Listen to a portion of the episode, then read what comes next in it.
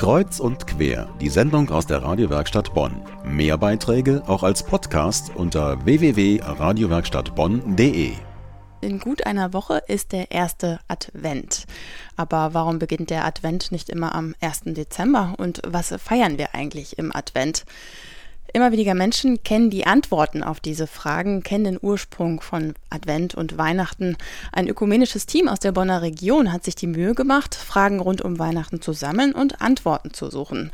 Das Ergebnis ist eine Broschüre, ist das Christkind die Tochter vom Weihnachtsmann, so der Titel, und seit ein paar Wochen ganz frisch auf dem Markt. Warum sich die Lektüre unbedingt lohnt, darüber spreche ich jetzt mit einem der Autoren.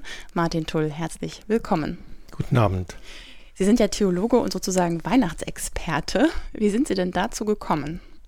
Die Ehrenamtlichen in der Kirchenhütte auf dem Bonner Weihnachtsmarkt hatten immer viel Besuch und da ging es nicht nur immer um das Angebot, den Tee, den es in der Hütte gibt, sondern es gab auch ganz sachliche Fragen. Was ist der Adventkranz? Äh, wurde Jesus wirklich in Bethlehem geboren? Oder wie lange dauert die Advents- bzw. die Weihnachtszeit?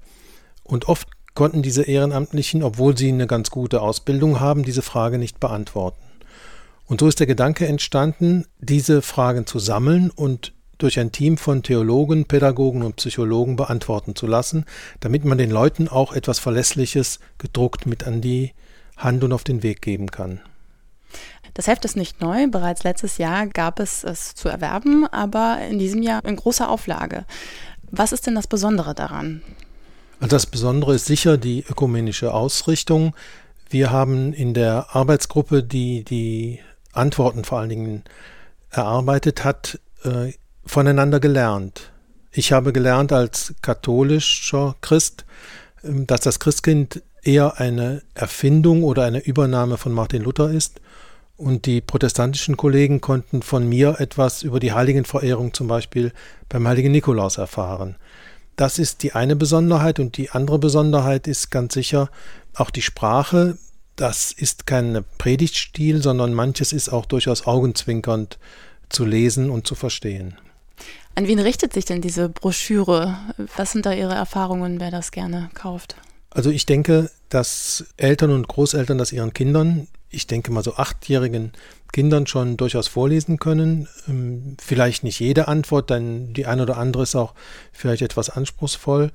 Aber ich glaube, äh, es ist ein Heft, in dem man stöbern kann, in das man blättert, wo man mal hängen bleibt und wo man dann selber ins Nachdenken kommt und seine eigenen Ansichten zu diesen Fragen auch überprüfen kann. Lassen Sie uns doch mal ganz konkret jetzt auf die Titelfrage eingehen. Ist es tatsächlich so, dass äh, das Christkind eine Erfindung ist? Also das Christkind ist durchaus eine Erfindung, weil Martin Luther die Heiligenverehrung der katholischen Kirche nicht gefiel. Äh, umgekehrt sah er aber im Volk das Bedürfnis, um diese Weihnachtszeit herum eine Identifikationsfigur zu haben. Und so übernahm er aus eine bekannte Figur aus dem Elsass, nämlich das Christkind. Das hatte mit den dortigen Krippenspielen etwas zu tun. Und wir haben jetzt das Christkind und den Weihnachtsmann, der eine regelrechte Erfindung ist. Wir haben jetzt diese Frage zugespitzt, äh, zugegebenermaßen, aber sie macht einfach deutlich, dass viele Menschen nicht mehr genau den Ursprung bestimmter Bräuche, bestimmter Begriffe kennen und so Dinge zusammenbringen, die miteinander nichts zu tun haben. Was ist denn der Ursprung von Weihnachten? Der Ursprung von Weihnachten ist die Geburt Jesu in der Krippe im Stall von Bethlehem.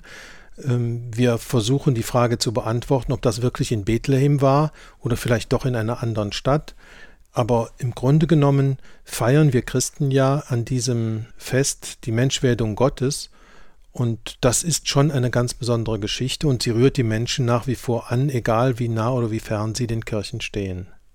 Und das wird erläutert in diesem Nachschlagewerk, aber was werden denn da noch für Fragen geklärt?